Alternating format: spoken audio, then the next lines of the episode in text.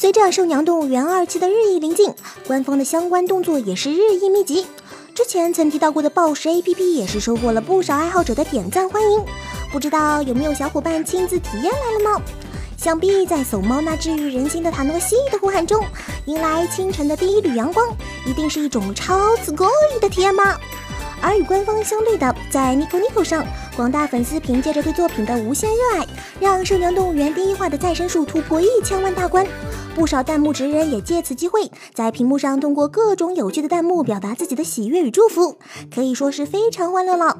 相信今后也会有越来越多的小伙伴成为 Friends 的一员吧。朋友，来领略加帕利的美丽风光吧，超塔诺西的哟。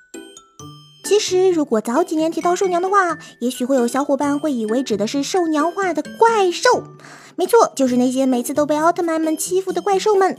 虽然奥特曼中登场的各种怪兽，也许是部分小伙伴们心中的童年阴影，那巨大的身形、强大的力量、惊人的威压，总是让人战栗不已。更别说跟萌娘的形象联系起来了。但仔细想想，现在可是万物皆可萌的时代啊！就算是怪兽，其娘化形象也是有不小的市场的。之前在同人领域就有不少以娘化怪兽为主题的作品，而远古蛇官方在二零一三年也以五十周年纪念活动为契机，推出了官方的怪兽娘化特别企划。这个企划以每月两只的频率推出娘化怪兽形象，并持续至今。而二零一六年秋，这个企划更是直接催生了短动画《怪兽娘奥特曼怪兽拟人化计划》。而现在，这部动画的第二期将在一八年一月开播的消息得到了确认，看来又会有不少萌萌的怪兽出场啦！小心怪兽娘拿小拳拳捶你胸口哦！作为与美国流浪汉、中国穿越者并称的日本高中生，是十一区诸多作者笔下的主角。知名科幻漫画家奥浩哉也曾经塑造过强烈的日本高中生的角色。但他最近的作品《犬巫夫》却不按套路出牌，以一个年迈的老人为主角，聚焦于新旧两代人之间价值观的冲突。最近，《犬巫夫》官方公开了第一弹正式 PV，主要卡司情报也得以公开。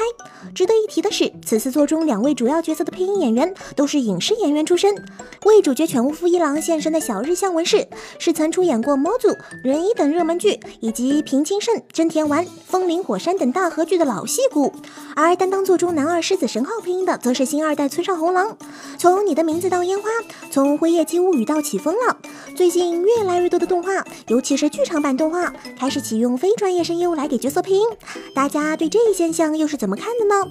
也欢迎大家在弹幕或评论区交流讨论哦。随着暑假进入尾声，许多七月番也进入了中后盘。俗话说得好，自古七八出福利，泳装温泉夏日祭。小伙伴们是不是也都沉浸在这温柔乡中，抓紧享受着假期最后的闲暇呢？虽然对观众们来说，这个时节可以好好享受，但是对于业界人士们来说，可就不好过了。七月番的制作组们正在加紧赶工番剧的最后计划，而十月番的 staff 们已然投入了开播前最关键也最惨烈的宣传战场。这两天，有着优良前作基础的《鬼灯冷车》和在十一区阿宅们之间引起了不少讨论的网络胜利组，都公开了将会举行先行试映会的情报。而试映会现场自然少不了主义声优露脸、主创访谈等定番。现在十一月番的情报基本上都公开的七七八八了，小伙伴们又对哪几部十月番感兴趣呢？大家不妨互相安利一波吧。今年四月，小学馆为了纪念青山刚昌创作的长篇推理漫画《名侦探柯南》单行本全球销量突破两亿册，特别策划了两亿册事件的一系列活动。不仅推出了犯人长相生成器等趣味活动，还很豪气的大手一挥，包下了日本重量级的新闻媒体读卖新闻的大幅版面，搞了个两亿册事件的新闻号外。可能是当初没抢到这份号外的粉丝们的怨念太深，也可能是因为这份号外本身既有趣又极富收藏价值。在粉丝们的热情请求下，官方终于决定再版这份号外。此次再版的两亿册试件号外，将作为八月二十五日开售的十月号 Sundays 随赠特点。而新再版的特点还包含了与最新的剧场版《唐红的恋歌》有关的抽奖活动，以及杂志卷头解密游戏的关键信息。